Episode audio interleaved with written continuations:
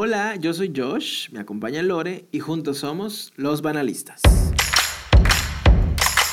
Bienvenidos a este espacio semanal en el que platicamos de nuestras dudas existenciales, vivencias y el día a día que relacionamos con nuestro tema favorito, la cultura pop. Hola Lore, ¿cómo estás? Hola, aquí súper, eh, todavía comiendo recalentado. ¿Tú qué tal? ¿Ya, ¿Ya se lo acabaron? Estoy harto, me parece una falta de respeto que el recalentado ya se institucionalizó en este país y, o sea, es que es horrible porque termina el recalentado y vuelve a empezar, porque hoy la cena seguramente la vamos a seguir comiendo durante varios días, pero bueno, ya literal, Lore, a horas de terminar este año, que puede tener miles de adjetivos calificativos, ¿no? Sorpresivo. Horrible. Retador. Ay, vaya, o sea, este año creo que nos ha eh, cacheteado a todos de todas las maneras posibles.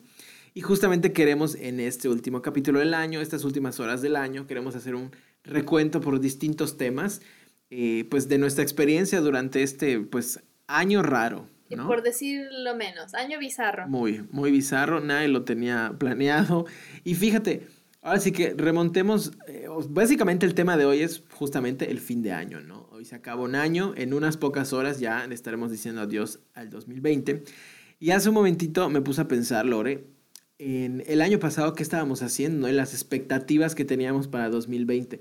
No sé tú y no sé la gente que nos escucha, pero al menos de mi lado, este, sí había mucha expectativa, no sé por qué, el año 2020 estaba muy cargado de ilusiones y de la gente quería hacer cosas, atreverse a probar cosas distintas, a empezar proyectos. No sé si es porque la numerología del 2020 es como muy simétrica, pero era como que el año de inicio para muchas personas, muchos proyectos, ¿no te parece? Claro, creo que todos teníamos altas expectativas de, de este año obviamente se veía venir que iba a ser un año lleno de, sorpresas y de cambios. Obviamente no son los cambios y las sorpresas que nos esperábamos.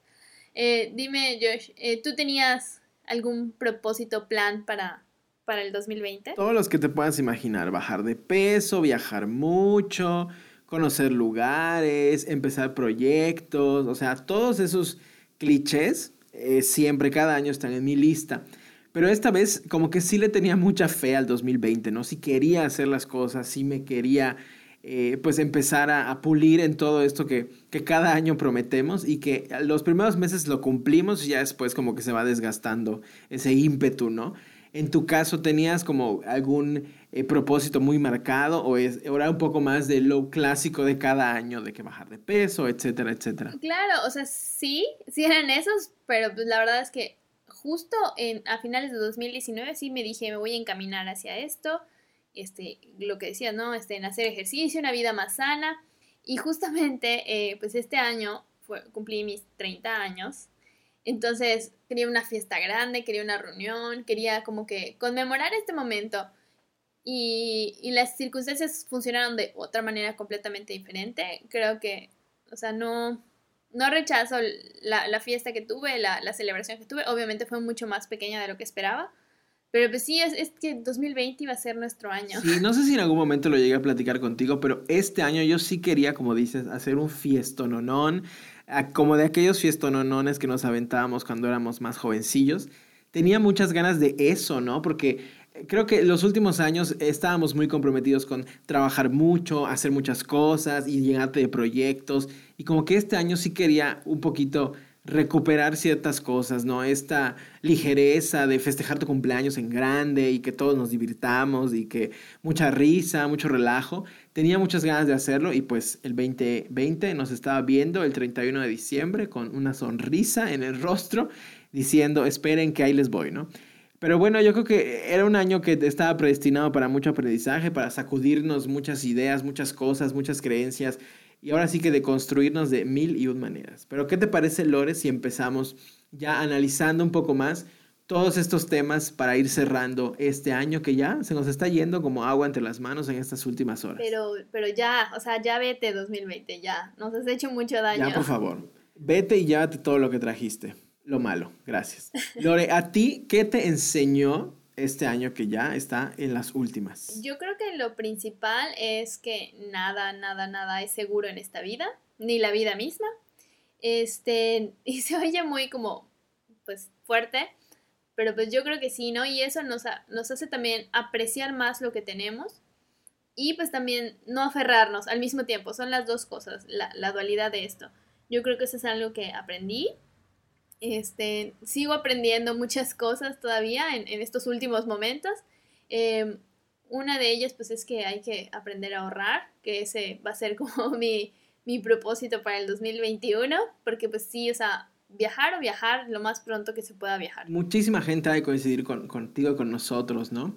Una de las cosas que nos enseña este 2020 a nivel general, yo creo, es que todo puede cambiar en un segundo. Yo creo que eso es como que, boom, la enseñanza más grande, que la vida es un ratito y que hay que disfrutar el aquí y el ahora siempre, como que fue un jalón de orejas bien fuerte en ese sentido. Creo que igual una de las cosas que aprendí es que no hay que dar nada por sentado, pero nada, porque lo que creemos que va a estar ahí por siempre o que lo tenemos muy seguro, seguramente eh, estamos equivocados en ese sentido, ¿no? Segura, seguramente nada. Exacto. Y que la salud es lo más importante siempre. Creo que igual fue una de las cosas que muchos de nosotros, nuestra generación en general, y hablo por gente que tú y yo conocemos, que estamos muy en el voy a ir y voy a hacer y voy a trabajar y no dormí y me levanté temprano y me explico. La salud es lo de menos porque no es algo palpable, ¿no? O sea, cuando te estás enfermado por dentro, hasta que estás muy grave te das cuenta, ¿no? Y creo que este año fue crucial para ir mejorando hábitos en general de salud, ¿no? Y creo que una de las enseñanzas más grandes que al menos yo me llevo es que hay que ahorrar en todos los sentidos, ¿no? Monetariamente, energéticamente, todo lo que te pueda eh, dar paz más adelante, hay que invertir en eso, ¿no? Es, yo creo que de las grandes enseñanzas de manera general para mí y creo que para mucha gente por ahí que nos, que nos escucha, ¿no? Y nuestros podcast escuchas y amigos coinciden con nosotros. Eh, Dani por acá nos dice la importancia de tener ahorros. Ado, nuestro querido Ado, también dice ahorrar. Loni nos dice que todo puede cambiar en un momento, efectivamente. Y Jess nos comentaba que pues enfrentarnos a muchos miedos, a enfrentarse ella a muchos miedos, todos juntos al mismo tiempo. Fue algo que nos pasó a muchos, ¿no? O sea, como que llega la crisis en todos los sentidos y, y no estás listo, ¿no? Pero pues así es la vida y afrontar.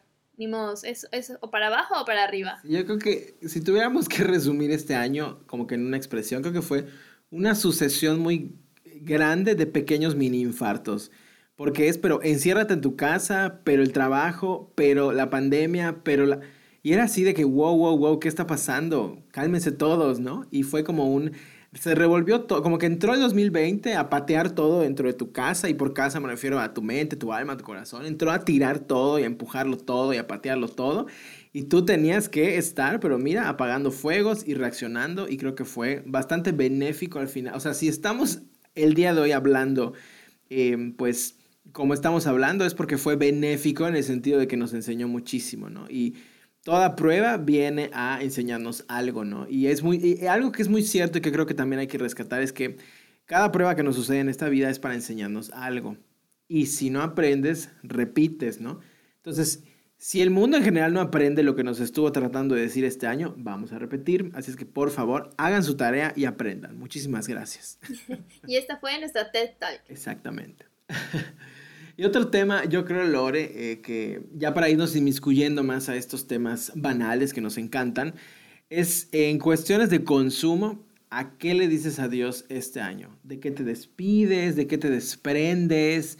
¿Qué llegó a su fin o para ti qué ya no te va a acompañar en este siguiente año? ¿De qué te despides en este 2020? En cuestiones mediáticas, eh, creo que lo, mencioné en hace uno o dos programas, eh, pues varias series se cancelaron por, por circunstancias de esta pandemia. Una de mis favoritas fue la serie Glow, que la verdad me dolió mucho. Es verdad. Pues sí, o sea, es, muy, es muy triste todo lo que... Eh, sus, o sea, todo lo que nos trajo, ¿no? La, la pandemia Obviamente esta es una de las situaciones más frívolas, si lo podemos decir de alguna forma, pero pues aún así duele y pues este es un espacio en el que creo que, si no, si no aquí, ¿dónde? Fíjate, Lore, que igual con el tema de las cancelaciones, eh, que platicamos justamente de Glow, ¿no? Cómo estuvo todo este tema del, de, de, la pandemia inmiscuyéndose en esto para que surjan este tipo de decisiones.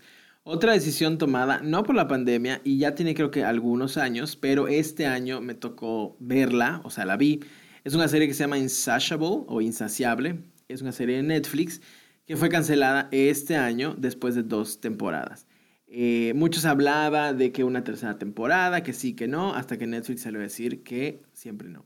Y le digo adiós este año porque es una serie buena, eh, que inició con el pie derecho, me parece, pero es ese tipo de series que no estuvo en su tiempo para, eh, pues, iniciar. ¿Por qué? Porque es una serie muy políticamente incorrecta, o sea, hasta el extremo de incorrecta. O sea, Mean Girls por siete, muy, muy políticamente incorrecta humor negro, pero de ese que te incomoda y hasta te sientes culpable de reírte.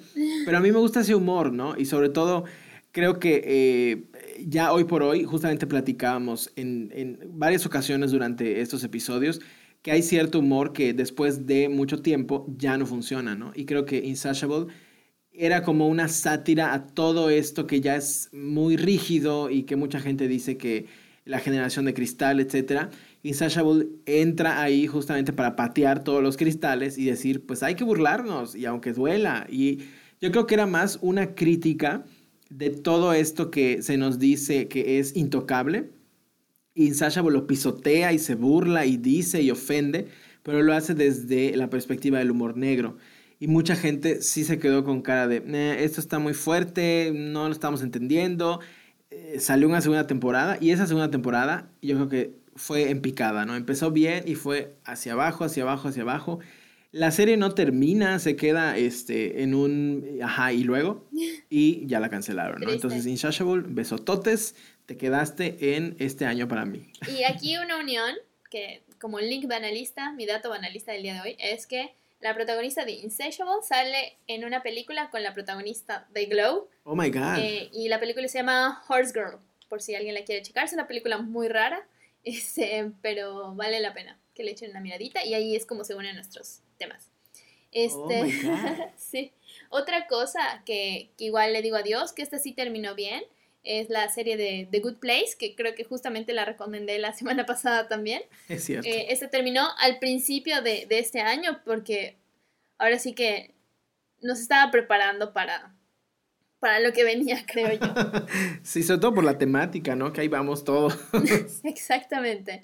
Era como que un, un, despertar filosófico, así como que, bueno, esto es lo que viene después y hay que aprender a dejar ir. Y luego 2020, ah, no le entendieron. Yo les explico. sí, tengo muchas ganas de verla, me la han recomendado mucho. O sea, ya la puse en mi lista Espero que permanezca el tiempo suficiente en Netflix para que yo la siga viendo. Y otra serie que igual eh, nos dijo adiós este año y pasó de que un hola y adiós en este mismo año es la llegada de RuPaul. No sé si conoces a este artista, performancero, drag queen. RuPaul que eh, es muy famoso por eh, su reality show de RuPaul's Drag Race. Eh, tuvo la oportunidad de hacer su propia serie. Eh, me, parece que él la produjo, él la dirigió y pues él eh, estuvo muy inmiscuido en toda la historia, ¿no? Se llamaba AJ and the Queen y es una serie que solo con una temporada fue cancelada por Netflix, la vi. Es curioso porque se nota el intento de RuPaul de crear una comedia para toda la familia, de crear una comedia incluyente, una comedia que empieza a tocar temas que hasta el día de hoy siguen siendo polémicos de una manera más natural, pero no terminó de cuajar, al menos para mucha gente, que tuvo muy poca audiencia. Y es raro porque RuPaul tiene una base de fans muy grande que viene de, de sus realities, ¿no? Y pues nos la cancelaron. Eh, termina la serie, o sea, sí llega a un capítulo final que bien podría ser la conclusión de la historia, pero también dejaba como que ciertos cabos sueltos para continuarla, ¿no? Él dijo en varias entrevistas que sí tenía intenciones de seguir con la serie, pero pues recibió la carta de Netflix de besototes, muchas gracias, nos quedamos con tu serie, ahí está tu pago y bye. Y pues nos la cancelaron. Me salió el anuncio, nunca la, la vi. Sí me, o sea, sí me da curiosidad como que ver de qué manera abordaban esta, esta temática. Y pues Ahora me da un poco de, miedo verla porque pues es como que ah, voy a ver algo que no que no va a concluir, ¿no? O sea, igual está padre como para saber cuáles eran las intenciones, pero pues sí siempre queda como que ese huequito, como que ¿qué, qué pudo haber sucedido después? Claro, en términos generales, ¿qué te puedes esperar de la serie? Mucho humor, humor de pues muy humor de pues de todo lo que tiene que ver con el drag, ¿no? No es que necesariamente tengas que estar familiarizado con el tema, pero hay muchas referencias a eh, pues todo este tipo de comentarios, este tipo de humor que se maneja mucho en todo lo relacionado al tema drag queen. Los personajes no terminan de eh, construirse, me parece, fue demasiado pronto, como que no terminas de entender por qué las personas son como son. Yo creo que el proyecto de RuPaul, al menos en su mente, era para continuarlo en al menos una segunda temporada, ¿no? Son personajes eh, frágiles en el sentido de que no están tan bien cimentados como para que te encariñes con ellos, ¿no? Era chistosa, era ligera, pasó desapercibida por mucha gente y sí era eh, un abanico llenísimo de personas famosas en el mundo del drag, ¿no?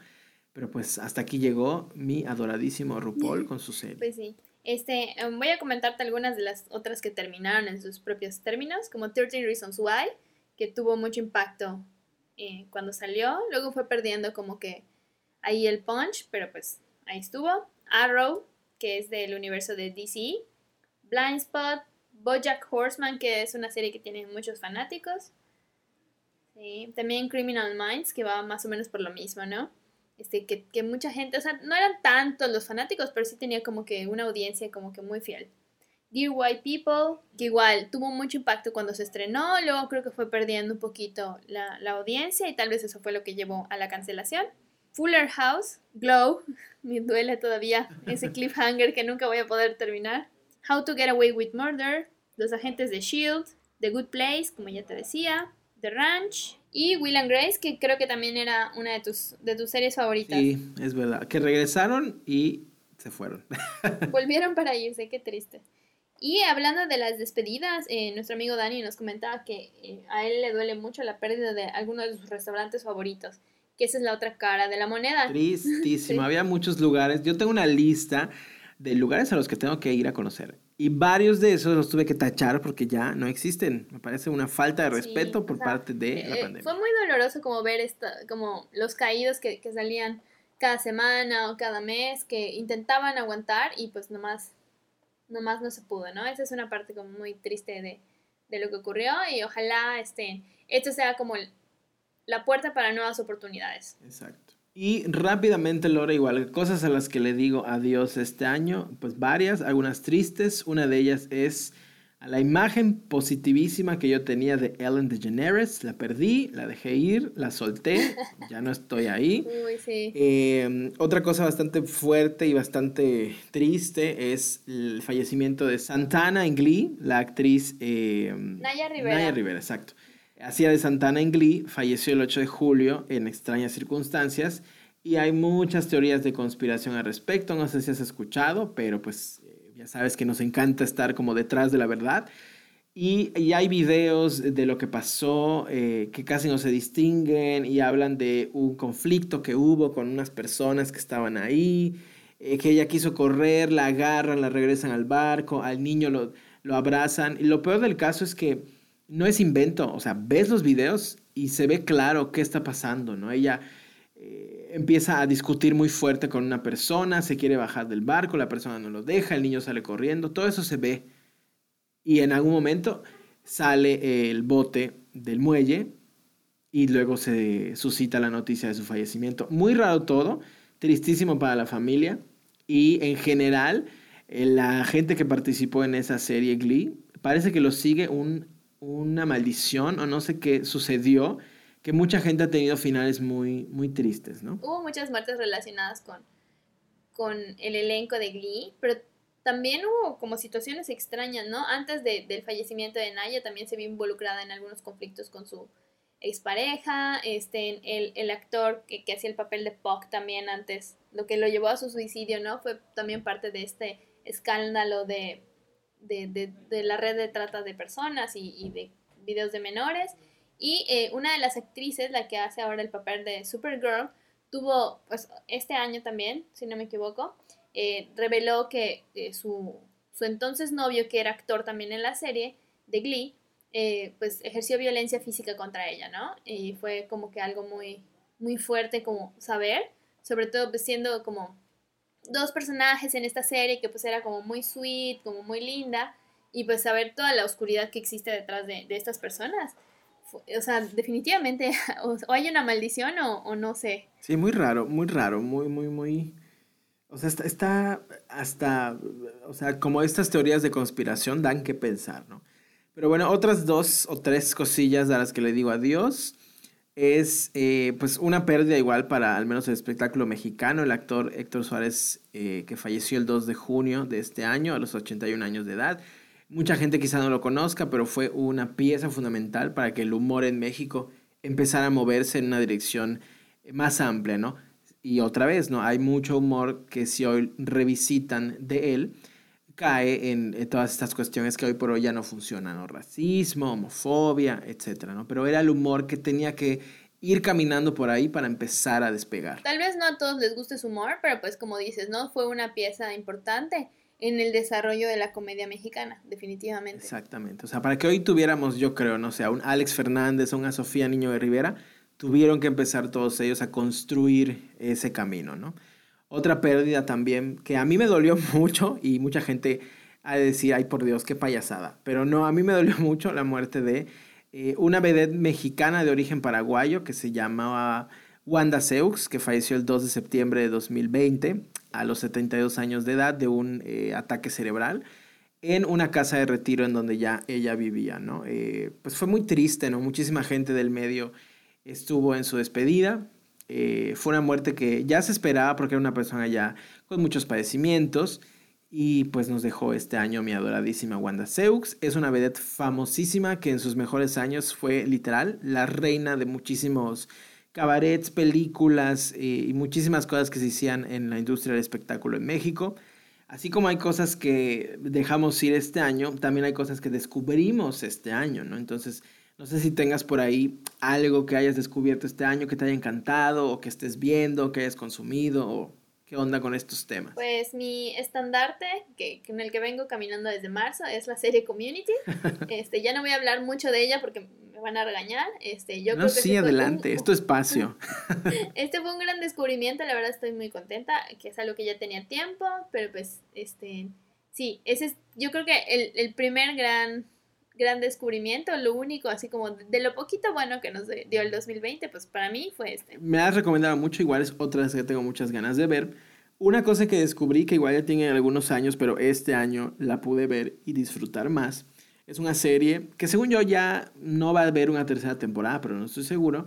Big Little Lies, eh, una serie de HBO me parece, donde eh, trabaja como protagonistas Nicole Kidman, trabaja eh, Reese Witherspoon, era así multiestelar. Laura Dern. Llena de estrellas esa serie. Todas mujeres poderosísimas en actuación, pero aparte los papeles en los que la pusieron a cada una de ellas eran papeles bien fuertes, ¿no? Y me gustó mucho porque era como que el reflejo de una sociedad como que guarda demasiado las apariencias. Eran mujeres de la alta sociedad en Monterrey, en Estados Unidos. Y pues era un poco reflejo, ¿no? Y una crítica hacia eso, ¿no? La gente estira tanto la liga de que todo se vea bonito y que todo esté bien, que en algún momento se rompe y vaya manera de romperse, ¿no? Si tienen la oportunidad de verla, véanla. En la segunda temporada aparece la gloriosa Meryl Streep y la segunda temporada no tiene tanto el punch de la primera, pero me gustaron. Creo que es una serie redonda. No sé si una tercera temporada sea buena o no, pero eso es algo que descubrí este 2020 que me gustó mucho. Claro, que, que el dato de esa serie es que primero se, se o sea, y estaba planeada para hacer una miniserie de una sola temporada, pero por el impacto y gran respuesta que tuvo, pues dijeron, vamos a hacer una segunda. Y pues Meryl estaba desocupada esa vez y dijo, ay, pues voy. Les fue, les fue, creo que les fue un poco mejor en la primera. Sí, sí, sí. Meryl entró a levantar el evento. Exacto, ¿no? Que, que, la historia era, era como ya un ciclo completo que, que, terminaba muy bien en la primera temporada. Pues la segunda tiene, tiene sus, sus, sus cosas este, como padres, pero sí un poquito más más relajada. Este, el peinado de Meryl Streep en, en, esa temporada es sí una cosa muy impactante. Y rápidamente, Lore, unas otras cosas que descubrí este año, y ahorita me compartes si tienes otras más, es la serie de Netflix Hollywood, que me gustó mucho, es de Ryan Murphy. Eh, Emily en París, que me gustó mucho, que es así un dulcecito para el alma, es de Netflix. Eh, una serie de Netflix Francia que se llama Plan Corazón, que igual es un dulcecito para el alma. Véanla, está muy divertida. Y eh, una cosa que me encanta y que llegó como que en los últimos meses de este año y hablamos precisamente en el primer capítulo de esta mujer, hablamos como recomendación tuya, Kylie Minogue con su nuevo disco que se llama Disco, así, así de, así de enorme es esta mujer que le puede poner a su disco Disco. Es una cosa imperdible y creo que lo necesitamos este año, ¿no? Un disco que lo puedas poner de principio a fin y en ningún momento sientas que te está llevando la tristeza o te está llevando a lugares oscuros, que es lo que menos necesitamos en este momento. Kylie Minogue ejecuta un álbum increíble que te paras a bailar de la canción 1 a la canción última.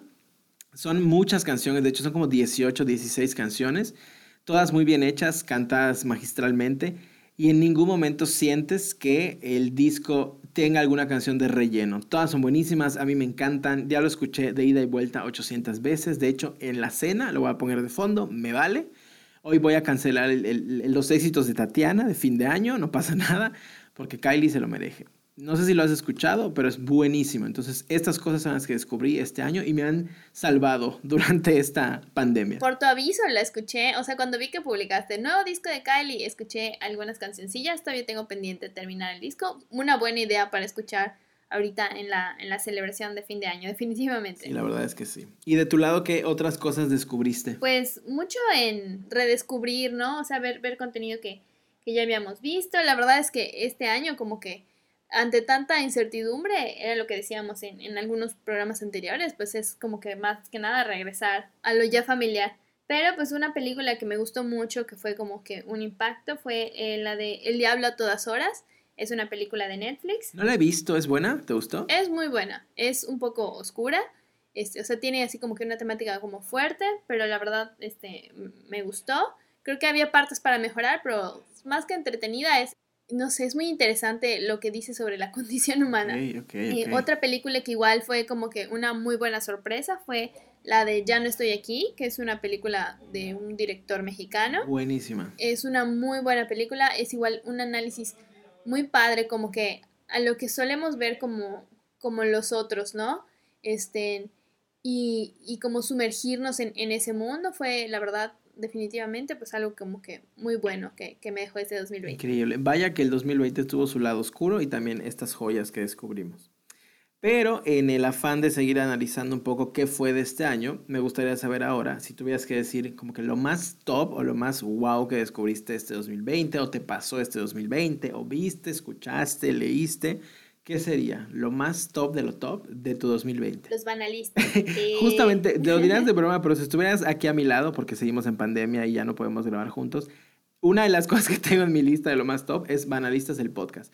No sé si ustedes lo conozcan, pero es un podcast increíble, o sea, súper ligero, súper divertido. Te los recomendamos mucho. Escúchenlo, síganlo.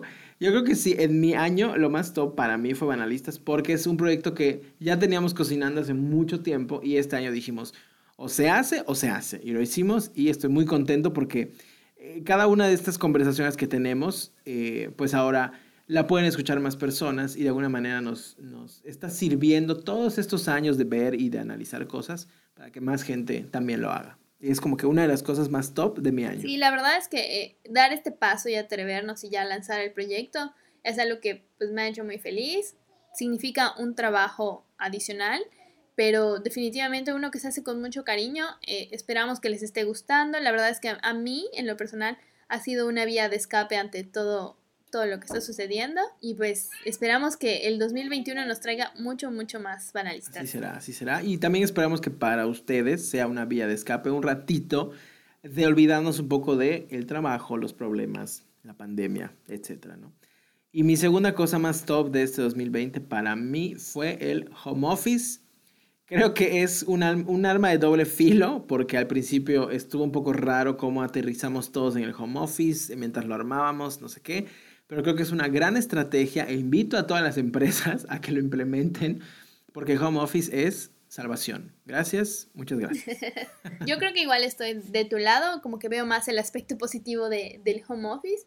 Como decíamos en, en programas anteriores, soy una persona más, más de casa.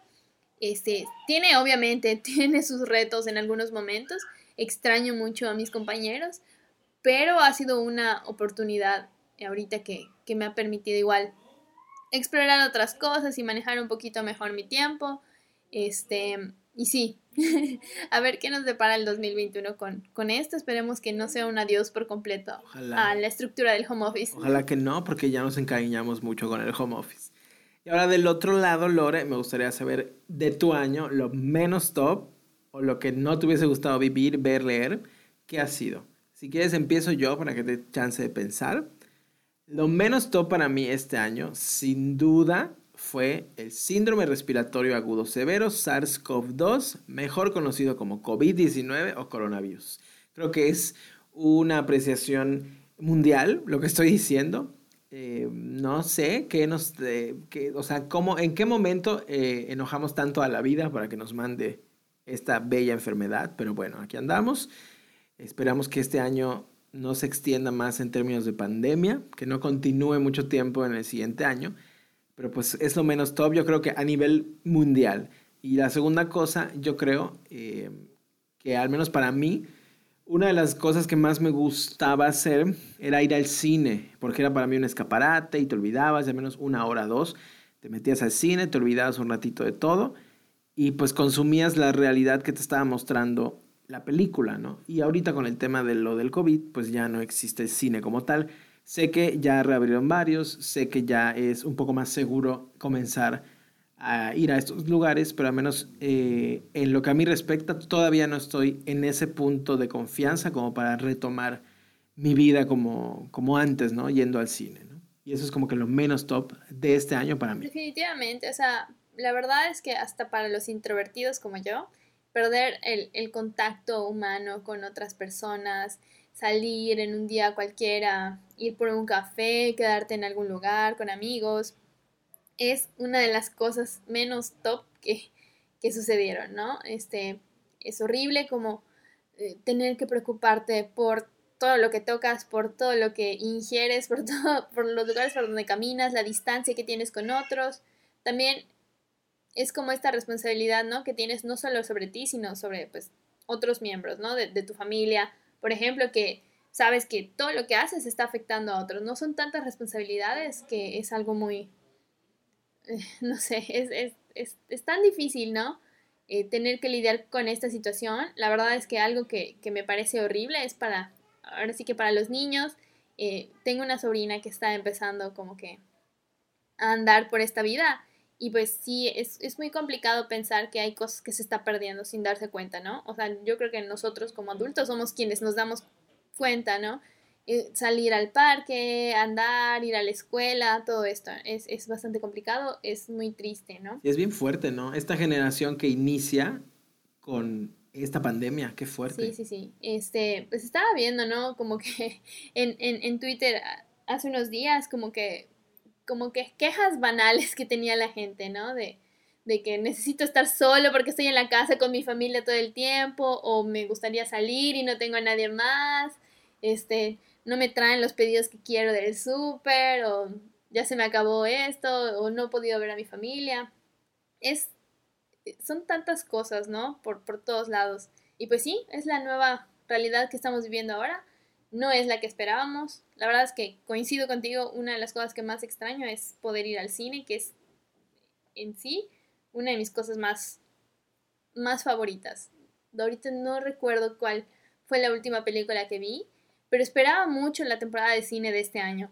La verdad es que quería ver muchas cosas en el cine que ya no pude ver. Había muchas películas, muchas películas que, que se iban a estrenar y que o están en stand-by o se fueron directo a streaming o van a salir en cine, pero ya no van a tener al menos la misma repercusión. Una de las cosas yo creo que, que tengo muy claras que le fue re mal fue Mulan, la versión live action de Disney Invirtieron muchísimo, estaba todo listo y boom, pandemia. Me parece que la premiere inclusive, que fue en China, si no recuerdo mal, pues la actriz ya con su cubrebocas, ¿no? Porque pues eso estaba empezando y estaban muy ilusionados que esto iba a durar un mes, ¿no? Y pues aquí seguimos. Pero sí significó una pérdida grandísima para Disney, al menos económicamente. Claro. Y pues está como fanática de Marvel, pues la verdad sí esperaba eh, la, película de Black Widow y pues no solo eso se, se, perdió, sino que se tuvo que retrasar todo el calendario, ¿no? Porque como sabemos, eh, Marvel es una maquinita que funciona como como un trenecito, ¿no? Lleva una vía, lleva una ruta y esta, este retraso significó el retraso en muchas otras películas. Marvel ya tenía calendarizado de aquí hasta que nazcan tus nietos. Exactamente. Y pues esto atrasó todo. Sí, o sea, tuvimos un año ya sin películas Marvel, incluso las series, las producciones que también se retrasaron y se retrasaron en producción y se retrasaron en transmisión. Entonces, este, es algo que, que no está nada cool 2020, nada cool. Pero bueno, ahora sí que moviéndonos hacia un lado un poco más positivo, hay que empezar a salir para ponernos sobre todo en el mood de festejo. Es un año que nos enseñó mucho y que ya se nos va y que esperemos que 2020 nos siga enseñando cosas, pero pues ya con un poco más de ligereza y no tan fuertemente. Claro, vale la pena como indicar que nos estamos desintoxicando del 2020 y dejando atrás con él todas las cosas malas para que podamos iniciar el 2021 con la energía más positiva del universo. Si estuviéramos enfrente tú y yo, tendríamos un botecito con fuego y estaríamos aventando papelitos con todo lo que estamos diciendo para que se vaya con este año. Sería nuestro ritual de despedir. Ah, pero bueno, entre las cosas ya para irnos moviendo a espacios un poco más positivos, que nos encanta hacer año con año es ver películas y ver contenido que tenga que ver de alguna manera con el fin de año, ¿no? De tu lado, Lore, eh, ¿alguna escena o alguna película que tenga que ver con el fin de año que recuerdes o que te haya gustado o que tengas alguna anécdota que nos quieras compartir en ese sentido? algo que, o sea, cada vez que pienso en fin de año, no sé por qué tengo como muy vívido en la mente esta escena de, la película de Sex and the City, de la primera, el momento en el que se, se reúnen eh, Miranda y Carrie este, en, en, medio de, de, la ciudad de Nueva York ante el caos y la destrucción. No sé por qué es como que un momento que está siempre en, en mi mente. Eh, también la, la, película de When Harry Met Sally, que este, Igual son sus momentos finales. Es una película romántica como que de los 80s, 90s, si no me equivoco ahorita. Este, y es, el momento culminante es en la, en la fiesta de Año Nuevo, ¿no? Y sabemos que los norteamericanos, los estadounidenses son muy, pues les gusta mucho hacer como que la fiesta de, del Año Nuevo y la verdad es que siempre me ha dado un poquito de celos el no poder estar en una fiesta de, de ese tipo. Y claro, como que ahí se celebra muchísimo más eh, en grande o de gala el fin de año, ¿no? Que aquí en México al menos. O al menos que nos haya tocado a nosotros. Es como más, eh, no tan pomposo, por así decirlo. ¿no? Tal vez no estamos en los círculos correctos, Josh. Hay que hacer algo para cambiarlo. Exacto. A mí se me, a mí se me hace que tenemos las amistades incorrectas. Lore, eso tiene que cambiar pronto. Yo, de las cosas que he visto, que me estoy acordando ahorita eh, de manera ligera, es, hace poco vi una película de Netflix que se llama Amor de Calendario en español, donde la protagonista es Emma Roberts. Y hay una parte, o sea, ¿de qué se trata? Y no les voy a dar ningún spoiler, ningún spoiler porque, pues, lo dice la descripción de qué se trata. Es una chica, Emma Roberts, que no logra conseguir pareja y siempre siente la presión de llevar a una pareja a todas las fiestas, ¿no? Familiares, que tiene que ver con cumpleaños, con Navidad, con fin de año. Entonces, en cada una de estas fechas tiene, siente la presión de llevar a alguien y descubre la manera de llevar a alguien, pero en plan de somos amigos y estamos aquí nada más por el tema de la fecha, ¿no? Y en fin de año se reúnen, van a una de estas celebraciones de las que hablábamos muy elegante y se hace el conteo de fin de año y justo en el momento en el que van a brindar por el fin de año, y se acostumbra que la gente que tiene pareja se bese, ¿no? Para iniciar y terminar el año de la misma forma, con amor. A la pareja de Emma Roberts se le ocurre ir al baño. Entonces todas las personas besándose, todos brindando la música y ella sola parada en un rincón. Se me viene a la mente esa escena. Esperemos que eso signifique que ya se va a ir la tristeza. Esperemos que se va a quedar ahí. Y otra escena un poco más, eh, pues, eh, caótica no sé si han visto alguna de las versiones de la película Poseidón. La más reciente que vi fue una donde Fergie canta el tema principal. Y eh, justamente en los últimos 12 segundos de, pues, ese año, porque están festejando eh, el fin de año en un crucero en medio del mar, pues resulta que justamente cuando están haciendo el conteo final, llega una ola y voltea el barco. Qué bella manera de terminar el año, ¿no? Pero son esas cosas las que me marcaron un fin de año, ¿no? En cuanto a cosas que he consumido en, películas o, series, ¿no? Quizá no las más eh, lindas de recordar, pero pues muy chistosas, al menos pensando que es una película, ¿no? Y bueno, otra de las cosas, Lore, que creo que podemos eh, empezar a, platicar, que nos va a acercar a cuestiones más positivas es ahora sí, ¿qué esperas del próximo año? Muchas cosas. Uh, muchas cosas. Parte de la temática que, que elegimos para nombrar al capítulo del día de hoy es propósitos y deseos. Y esto se me hace como muy, muy curioso en el sentido de que este, con mi papá siempre tenemos como la discusión de que qué se pide con las uvas, propósitos o deseos. Y pues son, yo sé que son propósitos. Mi papá dice que son deseos. By the way, ese tema de las uvas se me hace súper peligroso. Yo en señora, ¿cómo te tragas 12 uvas en 12 segundos? You have to do it. You have to do it. Ya sé, nunca lo he hecho porque siento que me voy a morir, porque paranoia y porque para, hipocondriaco. Pero qué miedo, ¿no? O sea, la gente que lo puede hacer, bendiciones, besototes, pero me da terror. Y sí está padre la creencia, ¿no? Que cada uva es un deseo. Está padrísimo. Ok, tú dices que son deseos entonces. Yo creo, yo creo. ¿Tú qué, ¿Tú qué opinas? Yo, según yo sé o tengo entendido, son propósitos. O sea, haces una lista de propósitos y con cada uva es como que cada cosa que vas a lograr a lo largo de estos 12 meses. Pero un deseo puede ser un propósito. Deseo bajar de peso. o sea, el deseo se puede convertir en propósito. Creo que el deseo se lo avientas al universo, ¿no?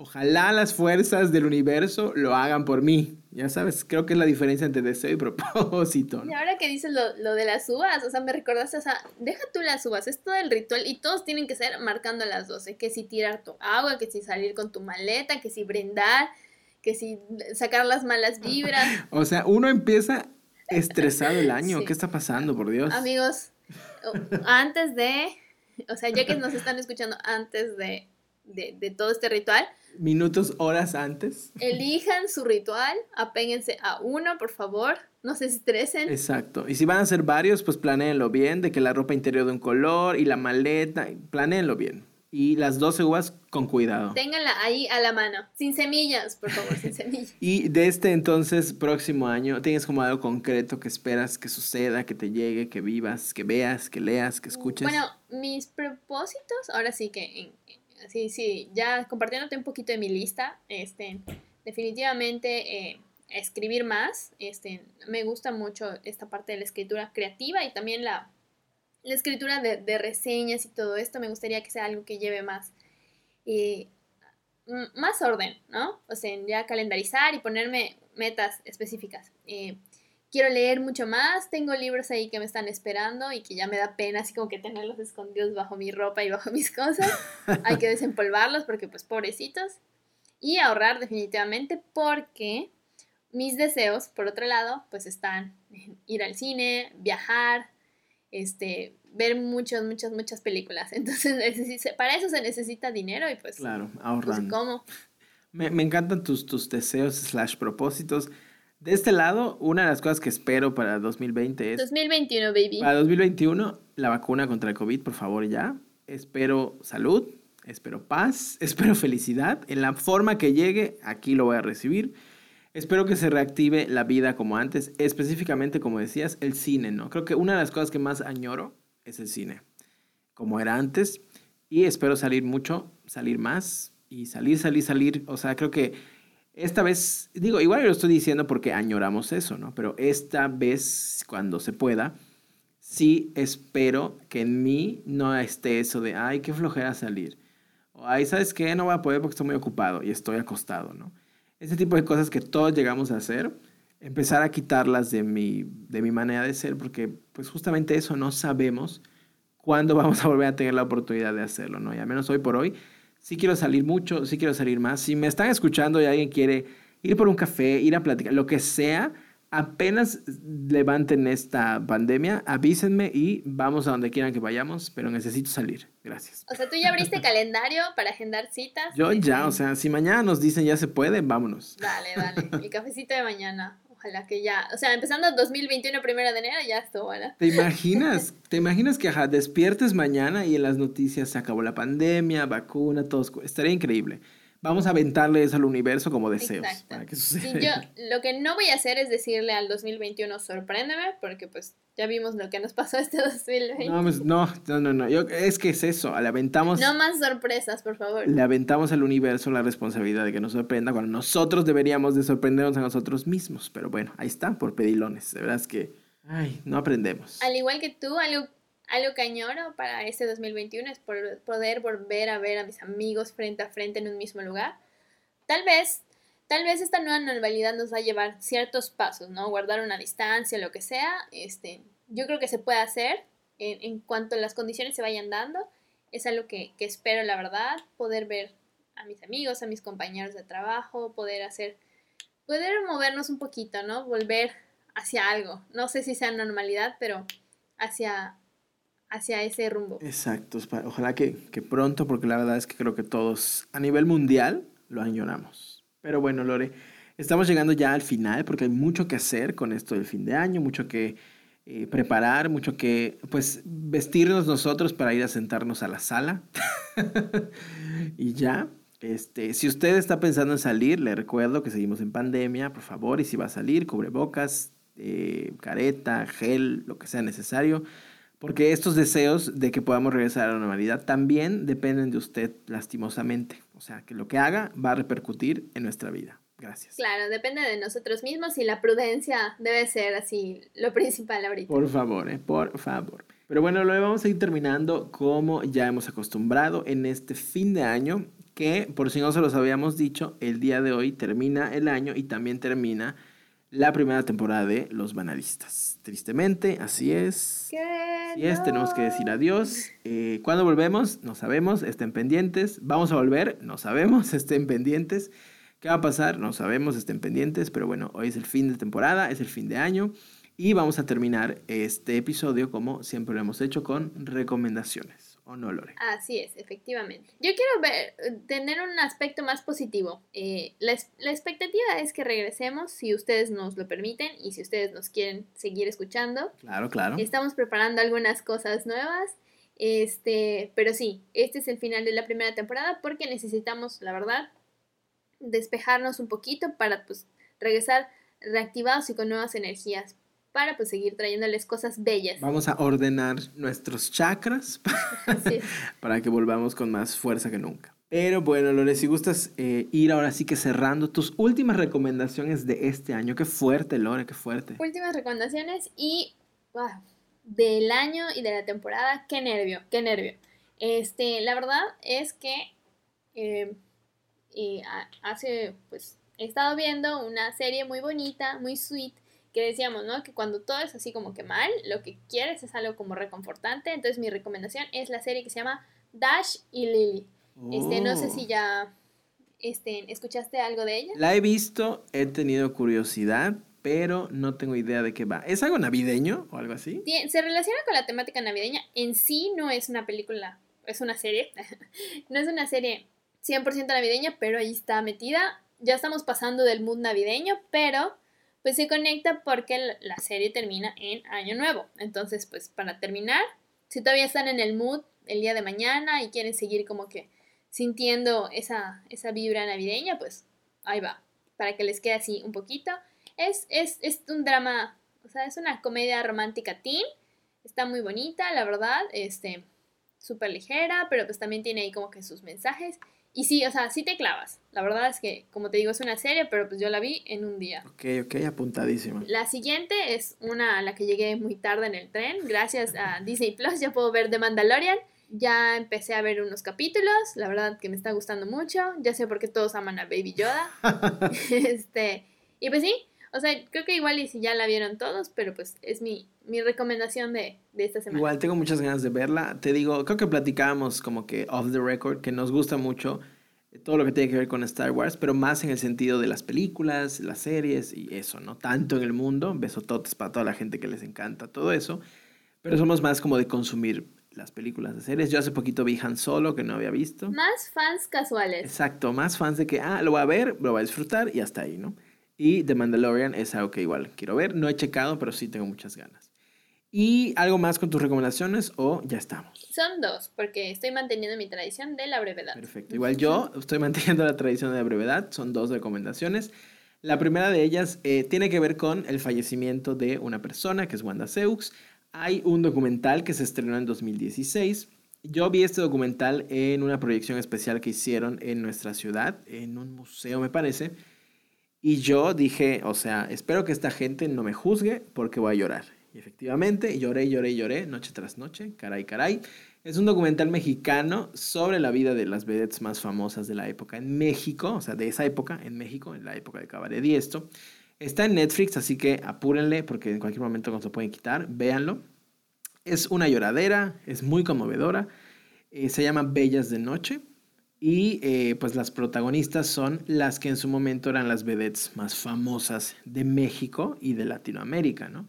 Olga Briskin, Lin May, por supuesto Wanda Seux, entre otras, y cuentan desde la perspectiva de ellas la vida que vivieron, ¿no? Y sí, son señoras de la tercera edad, pero en su momento eran, ¿qué te digo yo? Las Madonas de su época, las Dua Lipa del momento, o sea, eran una cosa muy fuerte, ¿no?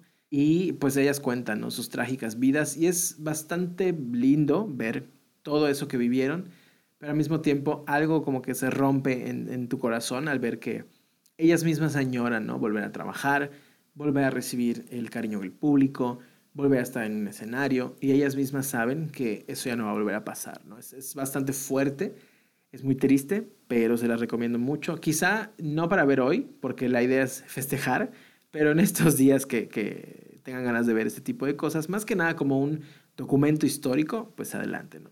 Y otra que mencionó Lore hace un momento es la de Ya no estoy aquí. Es una película mexicana de Netflix que casualmente fue elegida para representar a nuestro país en la siguiente entrega de premios Oscar, que antes fue Roma, sí. y qué curioso, ¿no? También de Netflix, sobre la vida, o sea, tú ya la viste, ¿no? Sí, se trata de, no quiero dar mucho spoiler porque creo que eh, si se cuenta el plot, se cuenta demasiado, ¿no? Es la vida de un joven mexicano que se ve obligado a tomar una decisión para sobrevivir, ¿no? Vamos a dejarlo ahí. Véanla, este, y creo que lo dijiste muy bien, ¿no? Es como esta visión del otro, ¿no? Y cómo entender el otro, por qué hace lo que hace y meternos un poco en los zapatos de el otro, por así decirlo, ¿no? Véanlas, se las recomiendo mucho. Son dos recomendaciones no ligeras, pero sí muy enriquecedoras, ¿no? Véanlas, se las recomiendo mucho. Y pues yo creo, Lore, que hemos llegado al final de este episodio, al final de la temporada, al final de este año. Tengo mi copa aquí. Si estuvieras frente a mí, brindaríamos, pero no estamos, pero a la distancia. Pues vamos a brindar, Lore. Inserte sonido de brindis. y bueno, eh, antes de, de, llegar a nuestro brindis final, este, sí, de, de, ya no estoy aquí, voy a dejar en los comentarios este, de, del episodio una pequeña reseñita que hice por ahí, por si la quieren leer, una vez que hayan visto la película. Y rompiendo con lo que acabo de decir que era mi tradición, rápidamente les quiero recomendar la película de El Ángel Exterminador de Luis Buñuel. Es una película clásica que todos deben de ver. Está en YouTube y pueden encontrarla por allá. Es buenísima, buenísima. Es fuerte, es fuerte, es fuerte, véanla. Ahora sí, este, vamos con el brindis. Ahora sí, pues nada, Lore, si quieres decir unas palabras de este año, o ya sale bye, vete 2020. Exacto, adiós 2020, no te vamos a extrañar. Nos enseñaste mucho, pero fue de una manera muy grosera. Este, pues a ti, Josh, te deseo lo mejor para el, el, el año que viene. Este, esperamos, espero de seguir gozando de tu compañía en el 2021 y pues platicando de, de, esto que nos gusta tanto. Exacto, muchas gracias Lore, lo mismo para ti, lo mejor para ti, para tu familia, para toda la gente cercana a ti, este, igual espero que eh, sigamos con, con esto que nos está dando tanta alegría, hacerlo, lo estamos disfrutando y nos la pasamos muy bien, ¿no? que creo que eso es lo más importante y en las pláticas del el inicio de todo esto era un objetivo que teníamos, ¿no? hacerlo y disfrutarlo, ¿no? Y creo que lo estamos logrando. De verdad, muchas gracias por la paciencia, por, por el compromiso. Este ha sido un año complicado, pero ahí, ahí vamos, ¿no? Y a toda la gente que nos escucha, de verdad, muchas gracias. Eh, eh, agradecemos muchísimo. Muchísimas, muchísimas gracias. Agradecemos muchísimo el, el, tiempo que invierten escuchándonos. Esperamos que si en algún momento les sacamos una sonrisa, de verdad estamos por bien servidos. Esperamos que los, los episodios los puedan revisitar, los puedan escuchar ese es el final de la primera temporada. Este, Lore es muy positiva, eh, diciendo que pronto eh, podremos volver. Yo digo, vemos. no, no es cierto. Sí, estamos con todas las ganas de poder volver pronto, pero vamos a, ahora sí que detener todo, refrescar un poco nosotros mismos nuestras auras y ahora sí volver con más ganas, ¿no? Pero bueno, Lore, creo que es todo por hoy. Eh, les recordamos que nos pueden seguir en todas las redes sociales. Estamos en cada día, estamos en una plataforma nueva de de contenidos para que nos puedan escuchar. Ya estamos de que en tu YouTube, de que en tu Spotify, de que en tu Apple Podcast, de que en tu Google Podcast. Y ahí seguiremos en todos los lugares donde ustedes puedan escucharnos, pues búsquenos porque seguramente vamos a estar por ahí, ¿no? Y de mi parte, Lore, sería todo. Muchísimas gracias por estos 10 episodios, por esta, este año, por estar pues eh, dando lo mejor de ti para que esto saliera, para que esto funcionara y para que podamos hoy por hoy estar hablando con toda la gente en nuestro décimo episodio de nuestra primera temporada de nuestro podcast Banalistas. Qué fuerte, ¿no? Súper fuerte. Eh, antes de cerrar, pues muchas gracias a nuestros amigos que nos escuchan. Eh, mencioné algunos en hace un ratito, a Loni, a Jess, a Dani, a Coco, nuestro fan número uno desde el primer momento, a Meli por ahí, a Cinti, este, a todos, todos, todos los que nos, nos escuchan y han participado con nosotros. Este, muchísimas, muchísimas gracias. Muchísimas gracias. Ahora sí que es para ustedes este, este tiempo que nos reunimos. Esperamos que les divierta y esperen más. Es lo único que les podemos decir. Esperen más. Muchísimas gracias, Lore. Y ahora sí que pues ha sido todo por este año, literalmente este año. Cuídense mucho, todo con medida, por favor. Hasta luego, salud. Bye bye.